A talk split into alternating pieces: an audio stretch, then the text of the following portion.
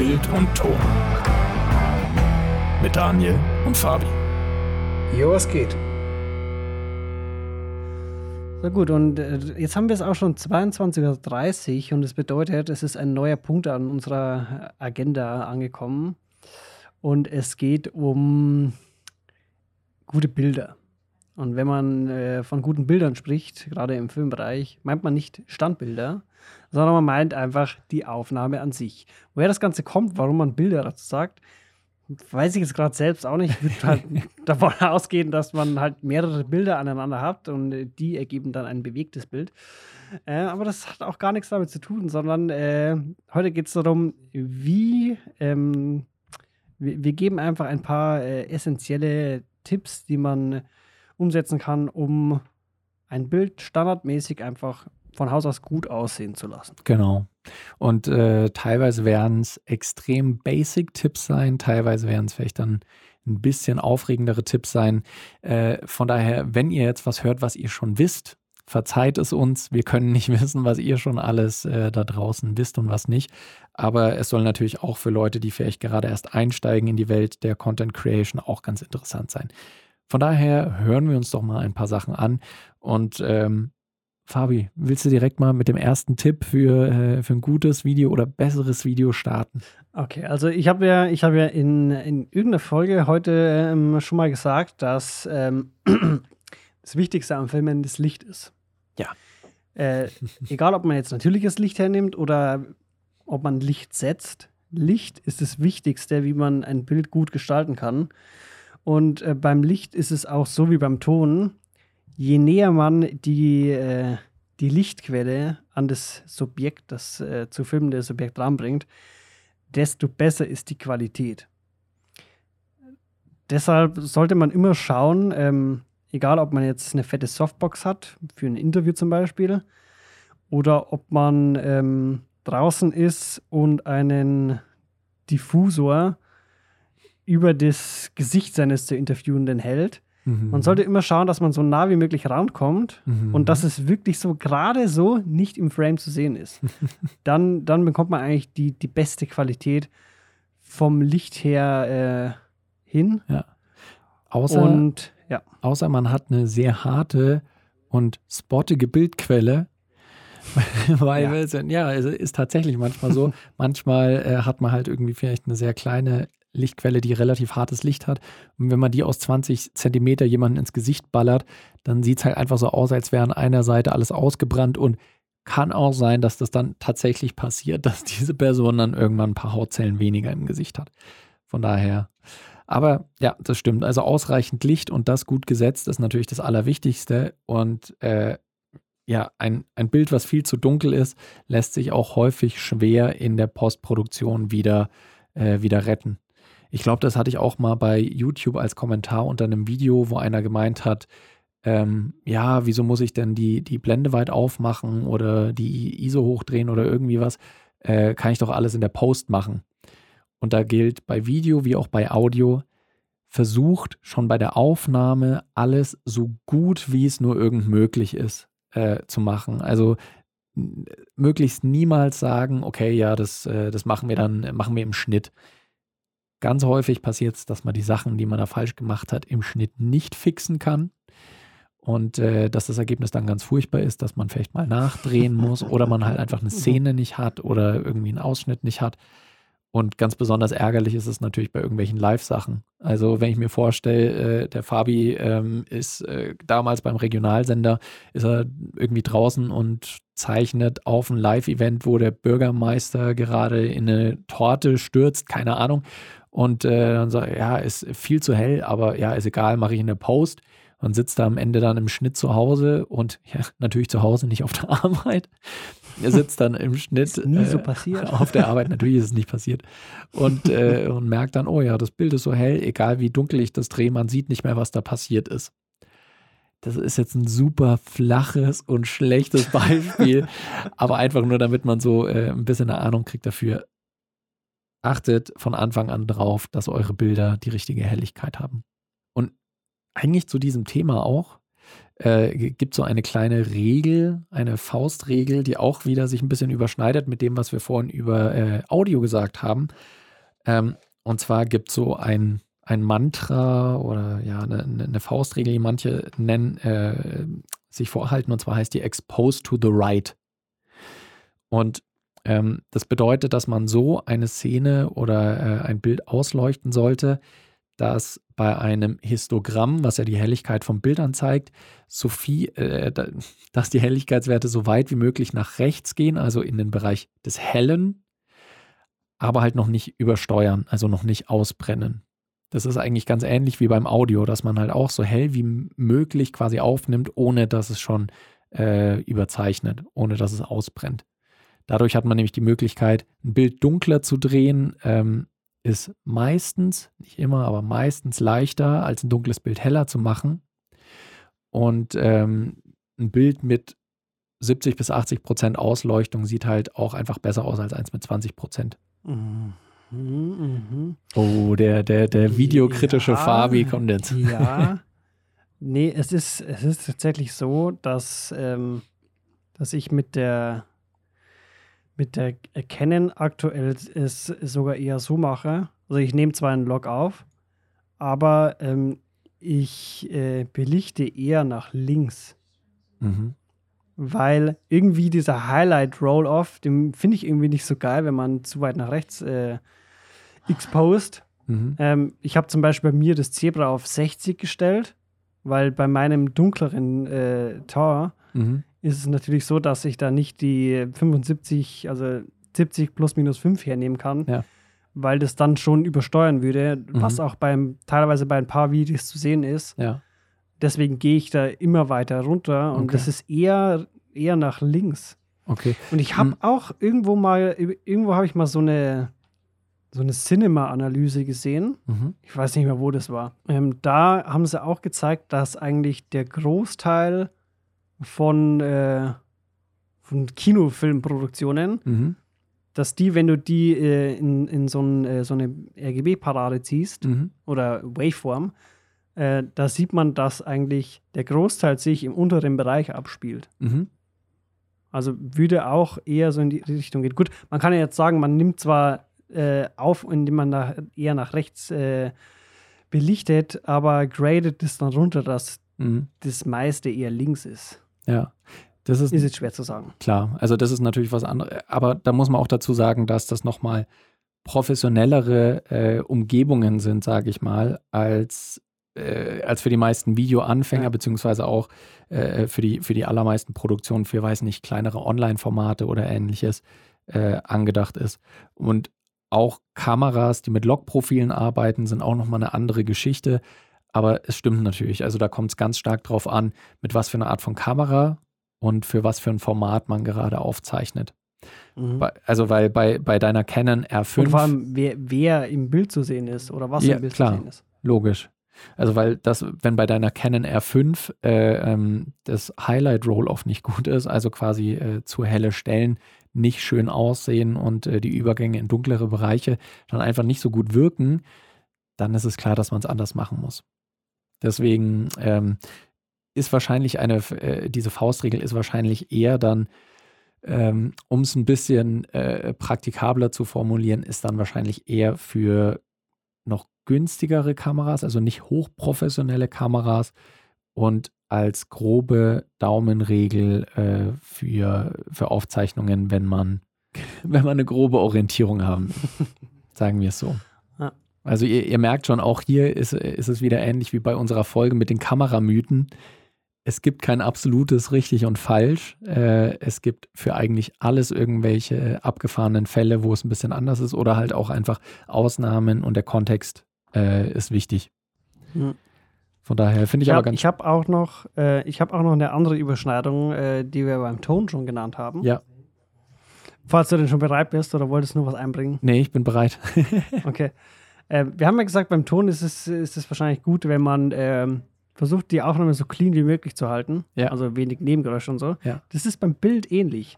Also man sollte immer schauen, dass bevor man aufnimmt oder bevor das äh, zur Aufnehmende, was wichtig ist, ähm, startet, dass man einfach schaut, dass das Bild einfach clean ist, dass nicht, ja. keine Ahnung, im Hintergrund irgendwelche Flaschen drumstehen oder zum Beispiel, dass im Hintergrund irgendwie ein Stoppschild zu sehen ist, weil äh, das Rot der, der Stoppschilder zieht einfach den Blick auf des sich, ja. Zuschauers instant dahin. Voll. Oder genauso wie zum Beispiel, ähm, wenn man ein Interview führt und im Hintergrund bewegt sich recht viel, weil ja.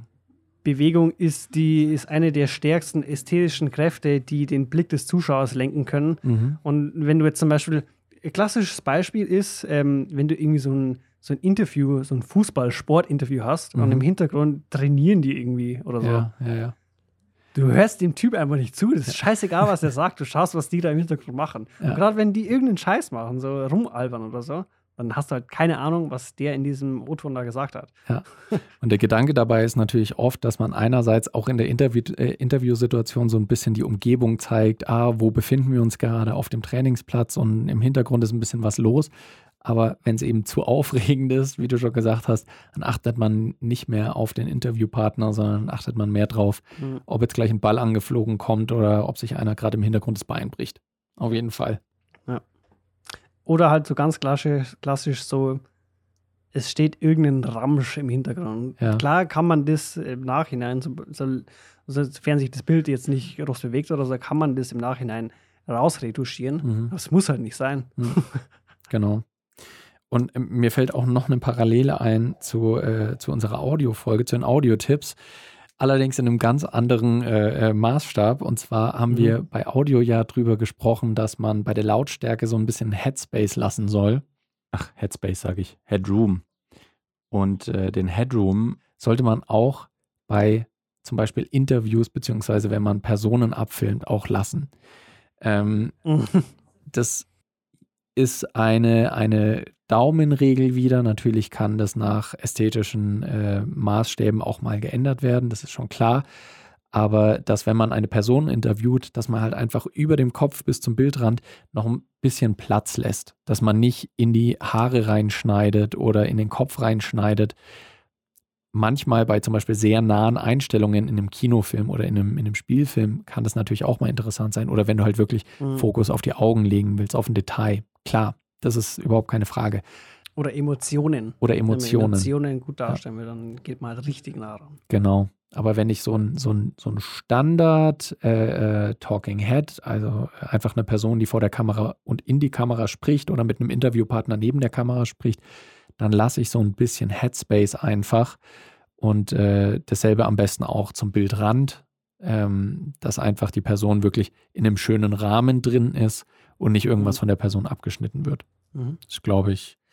Äh, ist aber wahrscheinlich wie fast alle Regeln, die es in Audio und Video gibt, äh, sind diese Regeln da, dass man sie erlernt, damit man sie irgendwann dann bewusst brechen kann.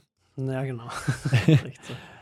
Genauso wie, wie Kadrierung. Ja so goldener Schnitt und sowas. Bei der Mediengestalter-Ausbildung ist es nämlich auch so, jedes Mal, wenn äh, irgendein Berufsschullehrer oder eine Berufsschullehrerin was gesagt hat, wie versucht eure Person so und so im Bild zu positionieren oder das und das ist ein ästhetisches Bild oder Symmetrie ist schön oder irgendwie sowas, dann kann man sich darauf verlassen, dass sich fast immer irgendjemand meldet oder dazwischen ruft so, ja, aber äh, hier ein Dutch Angle und dann will ich doch auch, dass das irgendwie schräg ist und es sieht super cool aus. Und so, ja, in manchen Situationen ist es auch gut, wenn man von der Regel abweicht.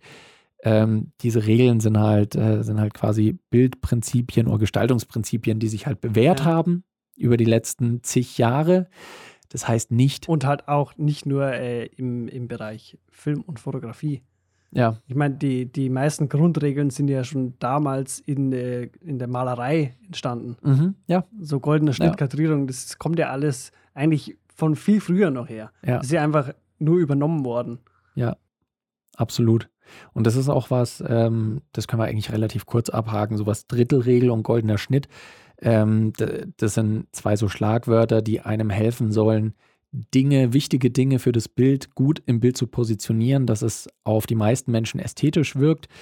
Aber da der Fabi erst ein sehr umfangreiches Video dazu gedreht hat, was ich euch nur empfehlen kann, äh, schaut da am besten auf seinen YouTube-Channel vorbei. Vor allem, weil man sowas wie den goldenen Schnitt nicht gut rein akustisch vermittelt.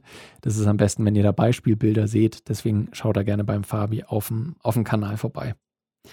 Ich habe noch einen Tipp auch aus meiner Zeit ähm, damals an der Uni. Da habe ich auch viele studentische Projekte begleitet und ein bisschen unterstützen können, Tipps geben können. Und eine Sache, die viele Leute, die ihre ersten Filme gemacht haben, ähm, so, ich will nicht sagen falsch gemacht haben, aber was, äh, was in meinen Augen manchmal übertrieben war, man braucht, wenn man einen Film dreht, nicht für jede Einstellung eine Bewegung.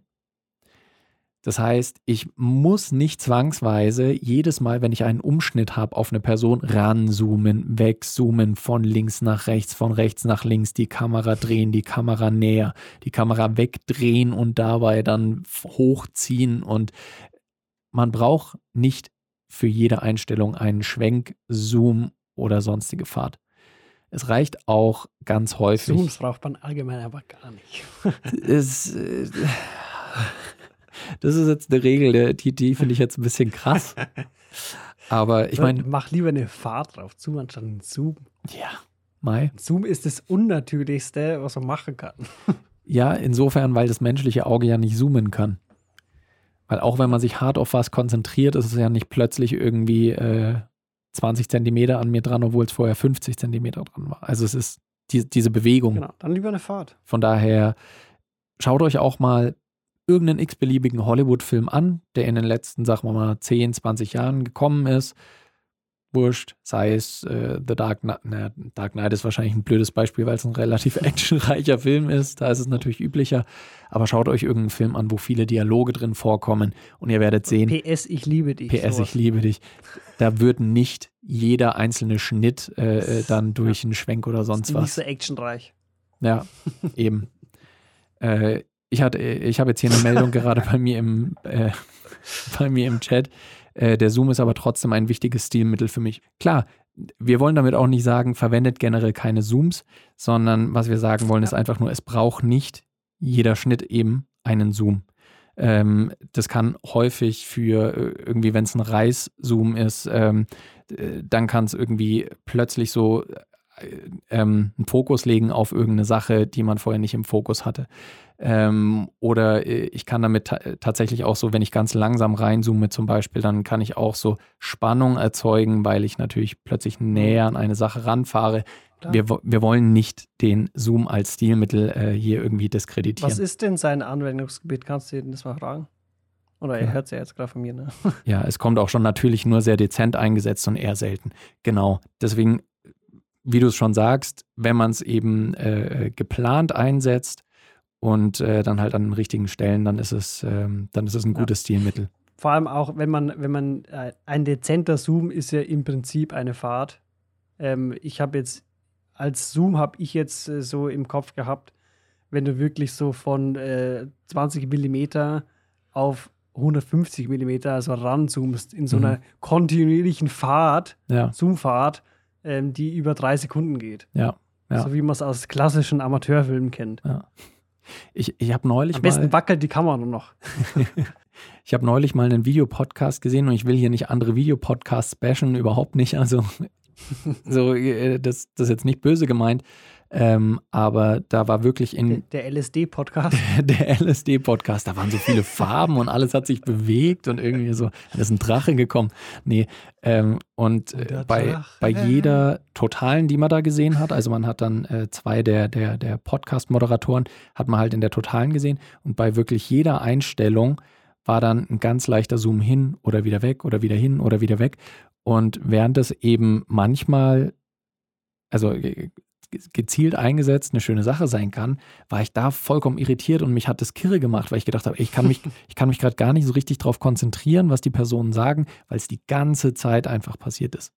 Also äh, wie wahrscheinlich mit allen optischen, ähm, visuellen Kniffen, die es so gibt, sei es äh, irgendwie schiefe Kameralage, Fahrten, Bewegungen, Slow Motion, Slow Motion, Drohnenaufnahmen. Nicht übertreiben. Das, ist, das ist wahrscheinlich eine, eine super schöne Weniger Rede. ist mehr. Weniger ist mehr, ja. Sehr schön zusammengefasst. Außer bei Licht. da ist mehr, mehr. das ist aber keine so spannende. Ja, je, je, mehr Licht man hat, desto weniger äh, ISO. Oder Gain. Führt zu einem Punkt, den ich tatsächlich auch aufgeschrieben habe. Ähm, für die Leute, denen es nicht klar ist, ISO bzw. Gain generell eher weiter unten lassen. Ähm, auch hier kann man jetzt wieder sagen, aber es gibt Kameras, die mit höheren ISOs besser sind. Und ja, ist, ist mir klar, aber das ist jetzt auch wieder ein Tipp, der halt für Leute, die vielleicht noch nicht so lange filmen, ist. Äh, ich habe das oft gesehen, dass Leute und so, ja, wieso? Ja, ist ein bisschen dunkel, aber kann ich doch noch filmen. Zack, ISO auf 6400 geknallt.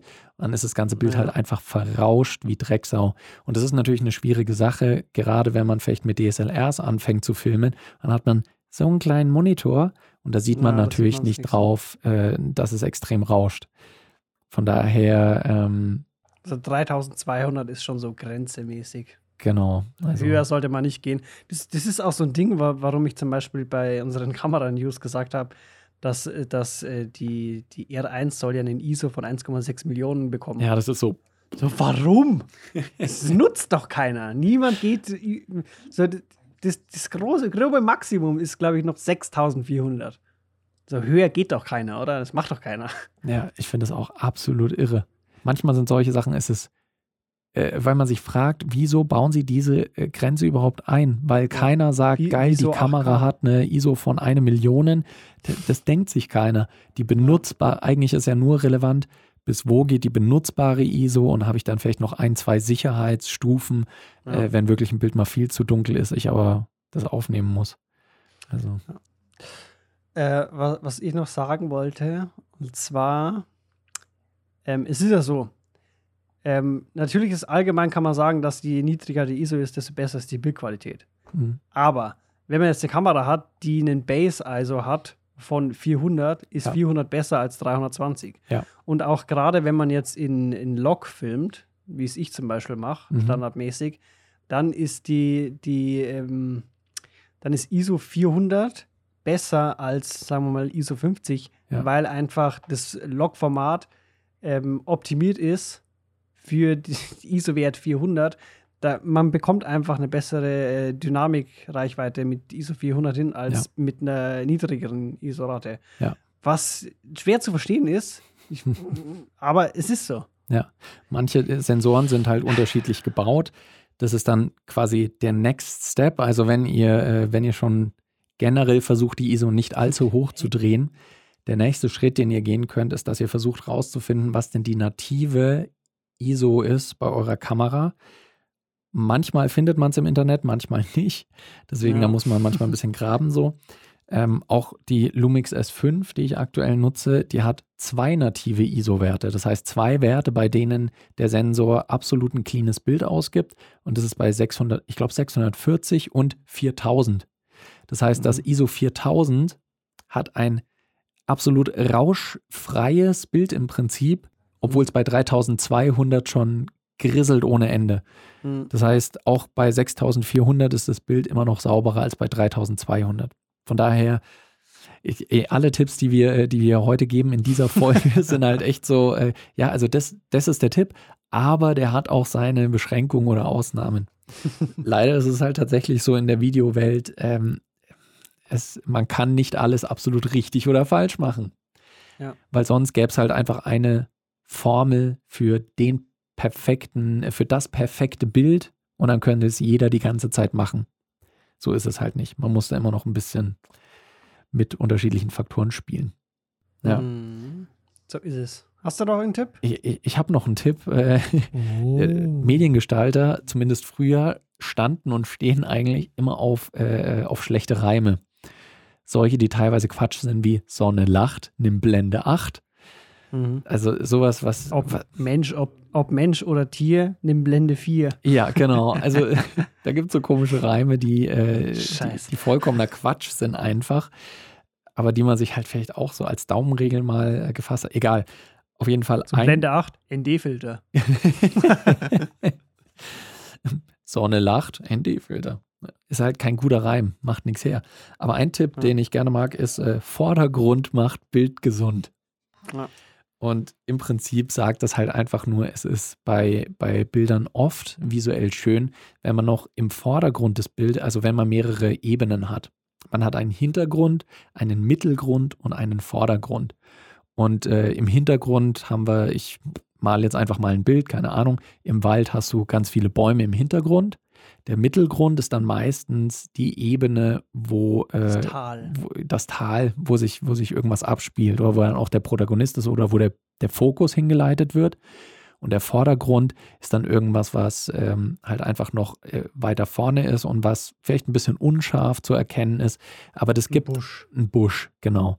Und sowas gibt einem Bild einfach mehrere Dimensionen, mehr Tiefe und häufig dann halt auch äh, einen höheren ästhetischen Wert.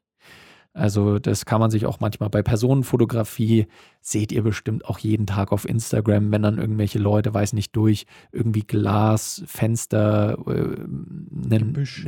Gebüsch, ein Ast oder sowas durchfotografieren, äh, weil das so ein bisschen Struktur gibt und eben auch so ein bisschen Tiefe. Und dadurch wirkt ein zweidimensionales Bild plötzlich dreidimensional. Also. Ja.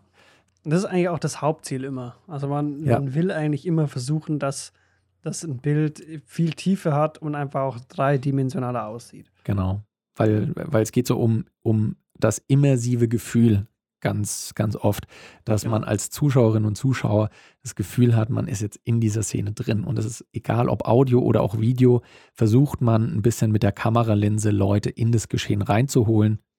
Und äh, das sind dann Sachen, die halt häufig als entweder ästhetisch wahrgenommen werden oder äh, die einen eben einfach ähm, reinziehen in die Situation. Mhm. Da kann man aber auch wieder sagen, äh, ihr sollt jetzt nicht äh, bei jedem Bild irgendwie, keine Ahnung, so einen Ast dabei haben und den so vor die Linse halten. Da kann man es natürlich auch wieder übertreiben. aber das ist, das ist, glaube ich, so ein guter Hack, sodass man einfach ab und zu, wenn man keinen Vordergrund hat, reißt man sich irgendwo einen Ast ab und hält den einfach so äh, vor die Linse und dann hat man auch so ein bisschen Unschärfe. Was tust du gerade? Sie gerade irgendwie. Ich, ich mache gerade das Bild gesund bei mir. Achso, das siehst du jetzt in deinem Stream nicht. Warte, ich mache ich mach auch in deinem Stream mal kurz das Bild gesund. Queen's Gambit. Queen's Gambit. Er ist ein, äh, ein USB-Stick. Ist wahrscheinlich ja. der coolste USB-Stick, den ich jemals hatte. Das ist auch so ein Handschmeichler. Ach, jetzt, sorry. Die Leute, die gerade nur rein akustisch den Podcast hören, sind auch verwirrt und wissen nicht, was gerade passiert.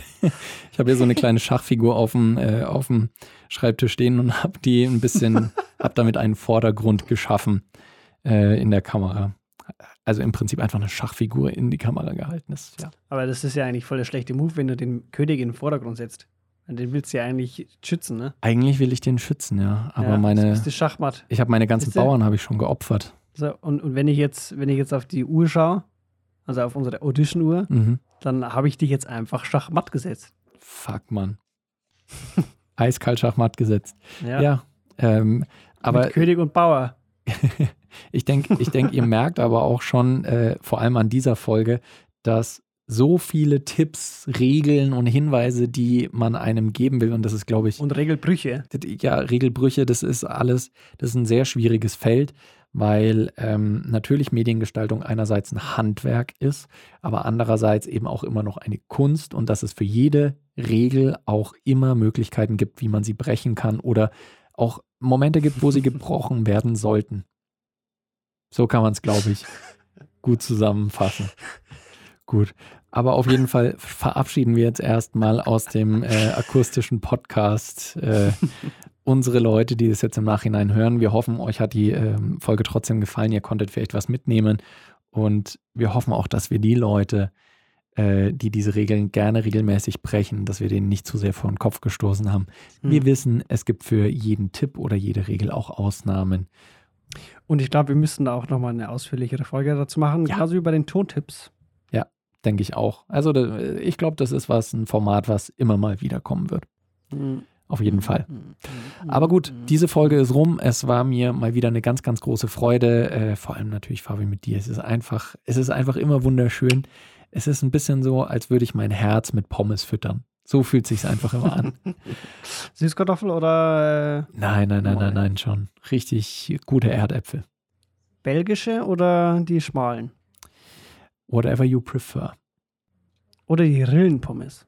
Ah, Rillenpommes sind meistens so Billo-Pommes. So Oder Curly Fries. Curly Fries, den kann ich gar nichts abgewinnen. Das finde ich einfach ja? nur Quatsch. Da hält nichts dran. Also entweder, kann, wenn du irgendwie, wenn du zum Beispiel Mayo magst und du versuchst das reinzudippen, mhm. dann hält außen dran nichts, außer du nimmst es wirklich so rein und dann ist es halt viel zu viel. Von daher, Curly Fries, lasst da bleiben, außer ihr legt sie in den Vordergrund und macht damit euer Bild gesund. So, in dem Sinne, ich wünsche euch eine gute Zeit und bis zur nächsten Folge. Macht's gut, bis bald. Ciao. Ciao.